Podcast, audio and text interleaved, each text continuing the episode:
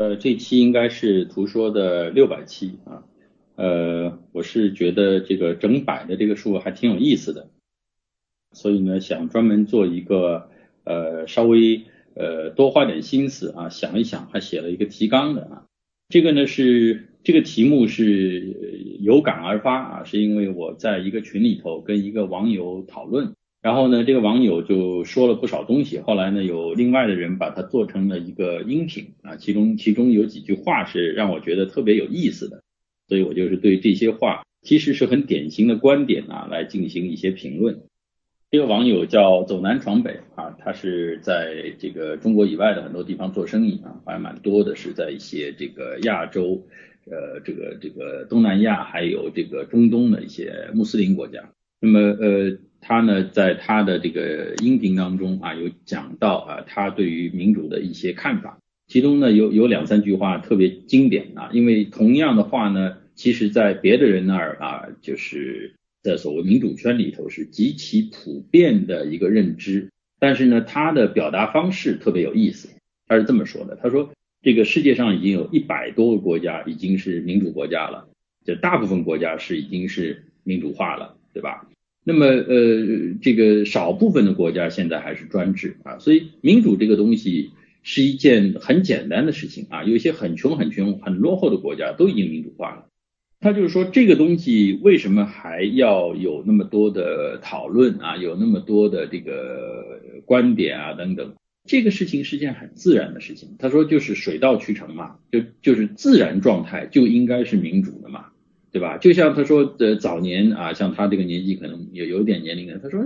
小时候都没学过嘛，对不对？然后你有个女朋友，然后就叉叉了，对不对？没人教你呀，也没研究过呀，你自然而然不就叉叉了吗？这事儿有那么复杂吗？他用一个特别有趣的一个比方来来证明他的观点啊，所以特别特别有意思。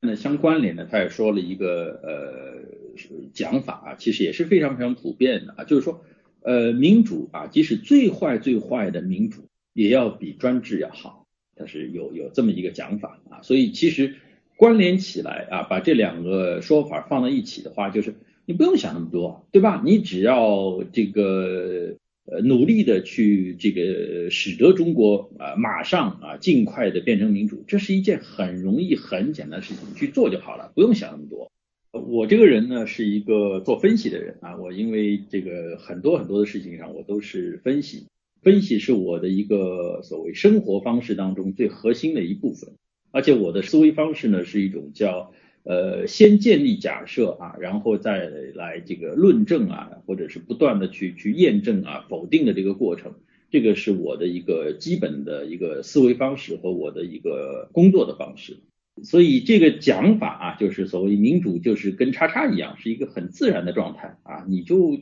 你就自然而然让它就就就发生就行了啊，不用想那么多。而且呢，最坏的民主也是比专制要好啊。那我就是对于这样的一个说法，我来做一点分析。呃，首先呢，就是说，如果我们看人类历史啊，这个民主啊，它不是一个自然状态。人类历史啊，一两千年啊，这个历历程当中。专制是绝大部分国家的绝大部分的这个状态，尤其在中国的话，就是一个朝代接着一个朝代啊，就是在中国本土的话，其实从来没有出现过一种自然状态的一种民主。那么最早的这个英国的大宪章啊等等啊，它是这样的一种演化的这种方式啊，从一个呃君主制啊，最慢慢的啊，经过几百年的时间演化成一个君主立宪的一个。呃，这个民主制度，它其实是在当时的世界是一个特例啊，它并不是呃像这个走南闯北这个网友所说的，它是一种自然状态啊，不不是这样子的，它其实是在呃几百个国家或者那时候还有更小的单位啊，像德国当时很多小公国等等，它其实是很异常的一种状态。这就有点像什么呢？就是说，大部分的我们知道碳啊，碳的这个存在的话，有有些是石墨状态啊，这个存在的很多很多，对吧？呃，比如说呃，这个我们用的这个这个铅笔啊，其实里头就是这个石墨以这个铅笔这样的一个状态存在。但是石墨啊，在极其特殊的情况下啊，能够变成这个这个金刚石啊，变呃这个我们说的钻石，对吧？那么但是呢，那是。罕见的现象，这是少数。世界上其实最早的时候，大部分大部分的这个呃碳元素啊，是都是以比如说石墨这样的状态存在的。钻石在天然状态呃是很少很少的产生啊。后来人们逐步逐步的掌握了一些技术啊，知道要有一些什么什么情况下能够可以人造钻石。以以我的观察啊和我的分析来看的话，就是其实这个人类历史的一个默认状态，其实很多很多年都是一个专制的状态啊，在那些落后的，包括今天中国的一个落后的原始的政治形态，其实呃默认状态是专制。后来呢，出现了一个这个天然的一个钻石啊，最早的天然钻石应该是这个英国。然后呢，有英国的这个清教徒受到迫害以后，到了美国啊，两百多年以前建立了世界上到目前为止最成功的一个这个人造的一个这个 钻石，那就是美国。但是呢，这个人造钻石它是其实一方面来说是美国的建国的先贤啊，它建立的这个制度，但是很大程度上又是跟英国啊最早的这样的一个天然的啊没有人设计，慢慢自己演化出来的民主制度有关联的。所以呢，我我的自己的看法来说，就是民主制度现在的民主制度，很大的情况下像一个就是呃人造钻石的一个过程。那么人造钻石的过程，其实在英国、美国之后，其实很多很多国家都进入了一个所谓的人造钻石的一个一个过程当中。但是呢，有些呢比较成功，但是呢有很多很多是非常失败的。现在呢，有很多的人出于一种政治正确的理念，其实不做一个仔细的分析，对吧？但是呢，如果你仔细去分析的话呢，其实蛮清楚。比如说，呃，二战期间的德国，希特勒上台，希特勒是一九三三年上台，对吧？一九三三年的这个德国啊，它的政治制度是一个民主制度，它是议会选举的，它有一个宪法叫魏玛宪法，希特勒是选上去的。日本呢？日本在二次世界大战的时候，它的政体其实跟英国是蛮相像的，君主立宪制，它有议会的，而且它那个首相就是议会选出来的，这个都是民选的，不是军人选的。哪怕是他后来这个这个呃有军人担任他的这个这个首相啊等等这些，但是他也是经过议会选举的，对吧？而这个议会是老百姓选出来，所以就是说。我们如果真正的去看历史的话，有一个这个所谓的一个讲法，说这个这个民主国家啊，民主的这种制度是一种自然产生状态，它不是的，它是人造钻石的一个过程，而人造钻石的过程当中，其实失败的案例其实也相当相当的多。我刚才举了，就是说，其实呃，这个欧洲的这个最发达的这个资本主义国家德国啊，其实在三十年代希特勒上台的这个这个时间，它的政治制度应该是跟当时的英国或者美国呃大的方向上来说没有大的本质差的啊。希特勒上台了以后，才逐步的变成了一个独裁，但是他是民主制度选上去的。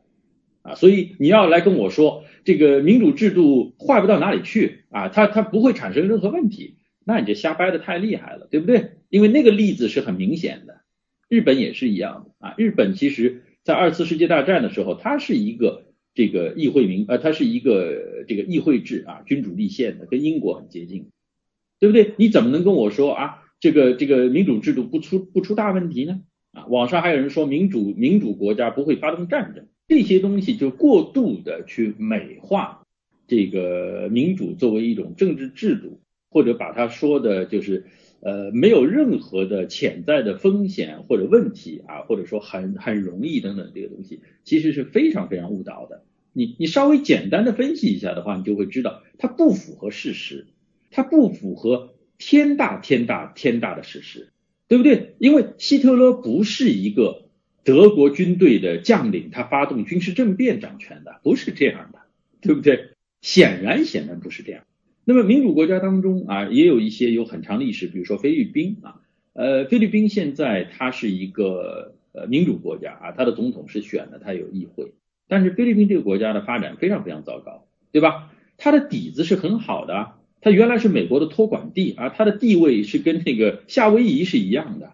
第二次世界大战以后，也是通过一个民主的过程，菲律宾人进行了公投啊，然后他们说我们不要成为美国的一部分。呃，夏威夷当时进行公投啊，就是要成为美国的一部分，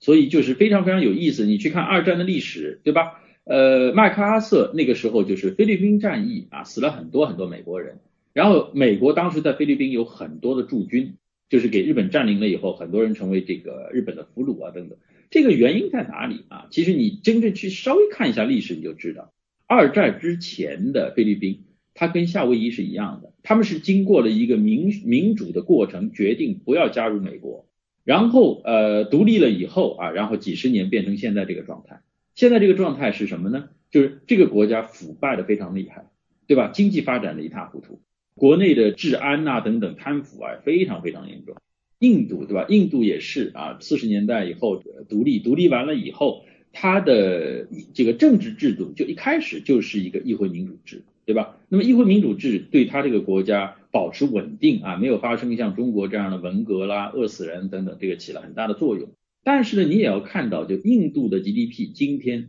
是中国的五分之一。中国的五分之一什么概念啊？差五倍 GDP 什么概念？我告诉你，上海和甘肃的人均 GDP 相差差不多是五倍，就就是这个意思。那么呃，印度这个贪腐也比较厉害啊，当然可能没有中国那么厉害。然后呢，印度的空气污染啊和这个水污染啊是超过中国的啊，这些很多人都不知道，你查一下资料你就知道了。就是所谓的毛左啊等等，他们拿菲律宾啊、拿印度啊这些民主国家啊发展的不太好的拿拿出来做例子，也是有一定的道理。就是说，你不能够讲他们说呃他们的根本论据说专制优于民主啊，他们想要宣传这个，这个是不对的。但是如果你要讲就民主了以后就一定就很好。不会出任何的问题，没有任何的副作用，等等等等，呃，或者说有民主一定可以搞得很好，这个也不对。比如说近期，比如说还有委内瑞拉的例子啊，整个南美洲很多很多国家它是民主制度，对吧？但是呢，那个国家已经崩溃了，几乎，对不对？它这个这个就是已经到了差不多要到饿死人的状态，所以这个就是说能够看到很多很多的一个非常明确的一个例子，就是说，呃，把民主。说成是一个自然存在的状态，它不是啊，它是一个要去人造一个钻石的一个过程啊，有成功有失败。显然一点，就世界上现在最好的国家，大概有三十个左右的发达国家啊，这个人均两万美元以上的啊，不是说靠打石油啊这样的，就是自己发展经济起来的这三十几个国家都是民主国家，没有一个专制。所以呢，呃，简单而言，你可以说民主制度啊，你可以说它是一个钻石。相比于石墨啊，它是一个功能性更好的一个更呃价值高的多的一个一一个东西，或者另外一个比方说，这是相当于一个飞机和一个马车的关系，对吧？民主制度它的结构等等是一个非常高级的啊，我也要强调，除了高级以外，它是一个非常复杂的一个体系。那么，如果能够建造起来，能够运行的比较还 OK，那当然一个飞机要比马车要跑得快得多得多，对吧？这个是完全没有问题的。但是你人跟我说飞机是很容易造的啊，这个这这胡扯了。所以如果把这个民主化过程啊说成是一种极其自然就可以存在和发生的，而且呢就是说理所当然会发展的非常非常好的这样一一这样的一个过程，这这是不对的。就是说，呃，如果你认为可以闭门造车，哈哈，就像这个谈朋谈恋爱的时候，叉叉啊，你不需要有人教你，或者是连 A V 片都没看过，你就自然会叉叉。你认为你可以关上门就可以叫中国的成语闭门造车，或者说你自己认为自己想搞一个所谓的民主，你就可以搞出一个民主来，那很有可能你是搞出来一辆带翅膀的马车而已。一个呃有翅膀的马车，那可能是一个很糟糕的东西。如果你在这个过程当中啊，你没有花足够的呃这个精力啊，足够的这个思想等等东西，去好好的设计、好好的建造，而只是说我把原来的马车给拆了，或者把某一部分给卸了以后，我我弄两个翅膀上去，然后管这个东西叫马车，对吧？这个就就乱搞啊，乱搞的话。在这个过程当中啊，你会产生非常非常严重的后果，所以不要跟我讲，就是呃，为了啊要造飞机，我做的所有的事情都是对的，然后呢，这些事情不会有成本的，不会付出代价，不是这样子的。所以我的看法来说，就是民主是一个复杂精妙的系统，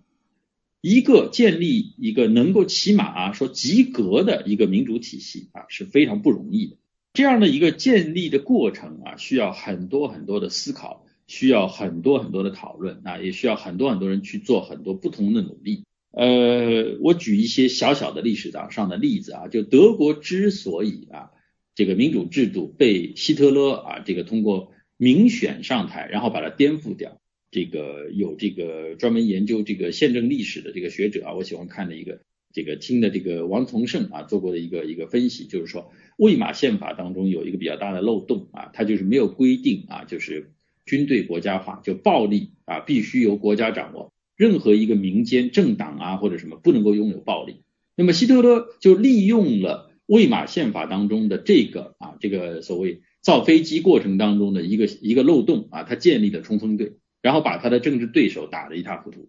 那么日本呢，在二战的时候啊，也有一些人做一些研究，我看了一些历史的资料等等，就是说日本其实它的大的框架来说啊，跟英国很接近。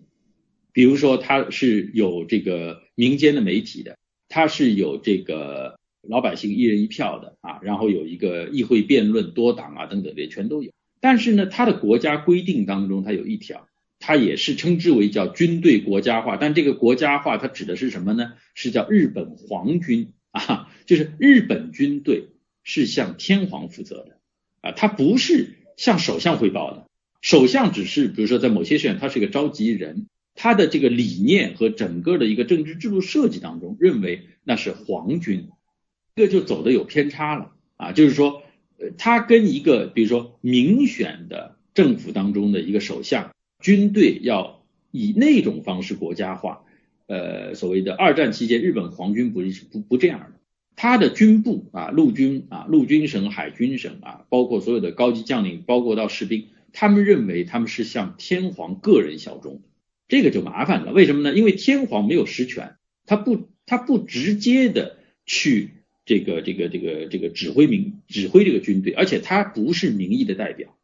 所以呢，就变成了有这样的一个。这个制度性缺陷以后，就很多军人就自自行其道，自以为是，甚至在这个过程当中啊，就是日本在二战前发生了几次兵变啊，有这个军人就把首相给给宰了，把这个这个这个什么宫内大臣、什么大藏相全给宰了。所以呢，就是呃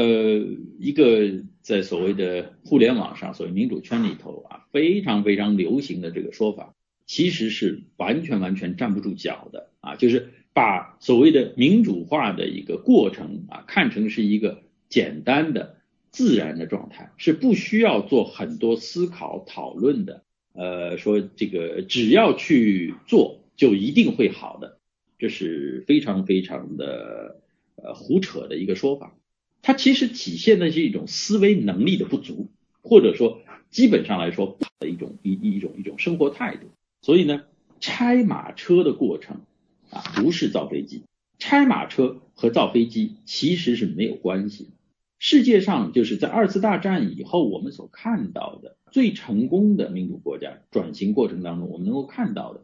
最成功的，跟中国又有高度相似性的，一个是韩国，一个是台湾。这两个国家的民主化过程都不是靠拆啊，把原来的马车给拆掉来来建立，它并非如此。它最根本的一个形态，它是在设计和建造飞机。其实从二次大战以后的韩国和台湾，它整个的经济的形态啊，它社会的组织包括很多很多啊，比如说在韩国有教会，在台湾的话也有一些慈善慈善组织，然后呢有很多民间的各种各样的这个社会的形态。所以我们看到的就是二次大战以后啊，就是成功的国家啊，就是在民主转型也成功，经济发展、社会发展都高度成功，而且跟中国其实从人人文啊、人种啊、这个文化等等高度接近的，对高这个中国有高度借鉴性的这个国家来说，他们走的路径啊，其实不是一个所谓拆掉的过程，而是慢慢的去建立一架飞机啊，有很多的很多的人做了很多的思考啊。有很多的行动，那么在这个过程当中，呃，他们这两个国家跟美国的相似度变得越来越高，所以呃是用这样的一个方式渐进的造成了两架飞机啊，一个是台湾号，一个是这个韩国号，等他们这个所谓的飞机造的差不多的时候，那个马车也就不存在了。他是用这样的一种完全不同的思路来解决的。那么，所以我今天想讲的一个问题就是，民主社会的建立不是一个那么简单的过程。那么，在这个过程当中啊，建呃这个建立一个民主社会的这个过程，其实是有可能犯很多很多错误。有时候小小的一个错误啊，比如说。德国魏玛宪法没有没有这个明确啊军队国家化，或者是日本的所谓军队国家化，它不是效忠于民选政府，而是效忠于某一个虚虚化的一个一个天皇啊，结果导致军队自行其事啊等等等等，就是你在一个民主制度国家制度这个这个设计过程当中，哪怕你这个总体框架已经很接近了，日本其实当时跟英国非常接近，德国的话也是一个。从它的体系来说，等等，跟法国、跟英国没有本质区别，不用讲到，就是说这个这个其他的一些啊，就是非常不成功的这个这个民主国家，比如说委内瑞拉，比如菲律宾啊，印度的话应该说马马虎虎啊，就是这种，就是这些其实都是有很多很多的经验教训在这里头，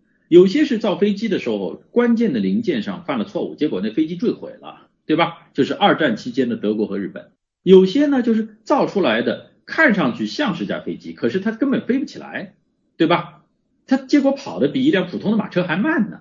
对吧？就是就这个就是我讲的委内瑞拉啦，或者是这个菲律宾啊等等这些情况，也有这样的情况。所以不要把这个问题说的那么简单，想的那么简单，它不是那么简单的，事实不是如此。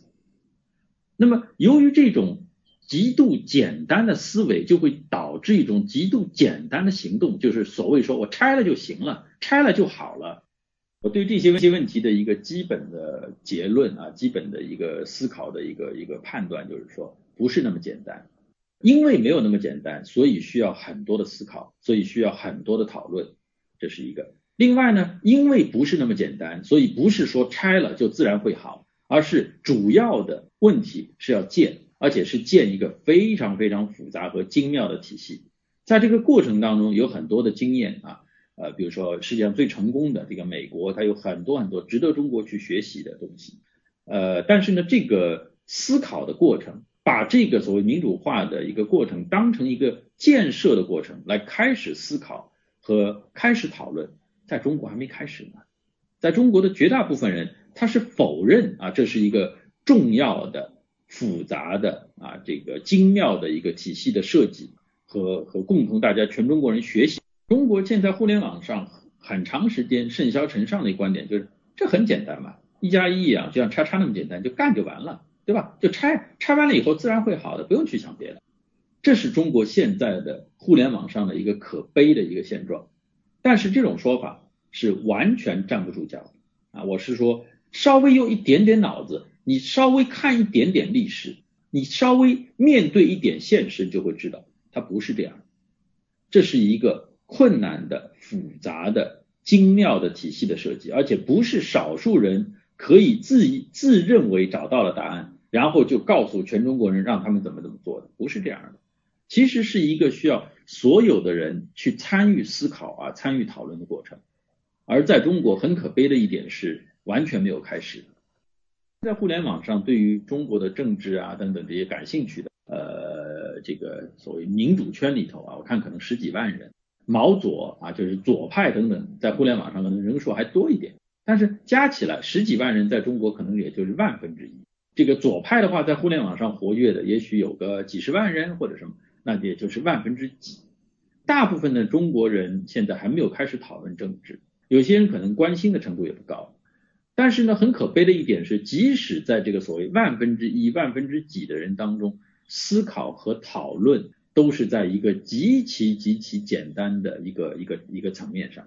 问题是，你们所面对的问题可没有那么简单。人类在二次大战期间进行的最重要的一个一个科学啊，或者是一个工程项目，就是曼哈顿，就是造原子弹，对吧？但是呢，我现在能够看到的一个。高质量的民主制度，它所对一个国家带来的这个这个正面的影响和贡献，比如说美国的民主制度，那不知道是多少颗原子弹的能量在这个里头，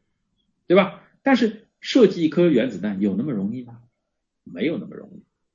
那么中国要变成一个像美国那样的高质量的一个民主制度，或者说质量没有那么好，这个韩国那个水平或者台湾那个水平，甚至再差一点的泰国那样的水平啊，马来西亚那样的水平，都不是一件容易的事情。你是完全完全有可能在这个过程当中犯很多很多错误，甚至是就是不同的可能性啊。有些你可能造出来的是一个带翅膀的马车，有些呢有可能就是在这个过程当中，你你把所有的东西都拆了，拆完了以后你根本没安上去，啥都不是，最后就是一堆零件，对吧？所以呃不要把这个东西想得如此的简单，尤其是不要把呃自己根本没有想过的一个问题。就认为已经找到答案，然后要强加于全中国人，这是一个太可笑的一个一个一个做法。呃，世界没有那么简单，这也就是为什么到现在为止啊，真正成功的啊这个民主国家，又是高度发达的啊，全世界一百六七十个国家当中啊，也只有大概三十个国家能够做到这个两万美元以上的 GDP 啊，然后呢，这个国家总体的发展是所谓这个衡量下来是不错的。那个虽然这个呃，按照这个呃英国的这个经济学家的这个评定啊，世界上有超过一百一十个国家是民主国家。今天的中国呢，这个所谓的民主化排名是在一百三四十名啊，呃，最后一名大概一百六十几名是朝鲜，呃，我们大概一百三一百四。然后呢，俄罗斯的话大概在一百一十名上下啊，他们差不多是在所谓民主。国家及格的那条线上啊，有时候线的上面一点，有时候线的下面一点啊，每年不太一样。呃，但是呢，中国的这个这个一些经济发展和社会发展的其他的指标，比如说人均的 GDP 啊，人均寿命啊，是八十名左右，而且呢，这些呢可能还在进步的比较快。所以要看到一点，就是说中国的现状是怎么样的。那么如果要中国进一步的往前走的话，要把这个所谓的民主的有关的讨论啊思考。当成一件复杂的、值得去讨论的问题，而不要认为啊像叉叉那么简单。说一句啊，为什么人啊是这个不用教就会叉叉？你认为你得出一个结论，因为叉叉很简单，其实不是的啦。其实这是生物进化淘汰的过程，知道吧？因为凡是没有学会叉叉的，不管是雄性的还是雌性的动物，在过去的。多少多少万年，多少多少，甚至这个几百几千万年，甚至几亿年的这个过程当中，他们已经灭绝了，因为他们不能繁衍后代嘛，对吧？所以就是不要认为啊，现在所有的人有本能的可以叉叉，你就认为这件事情好简单啊，也不是那么简单。那是因为有很多动物灭绝了，没有这种能力的人啊就灭绝，人也是一样的。一个人或者一个民族，如果不能够对复杂。重要的问题进行深度的思考和讨论，那么这样的民族也会灭绝的。今天是二零一七年的六月十五号。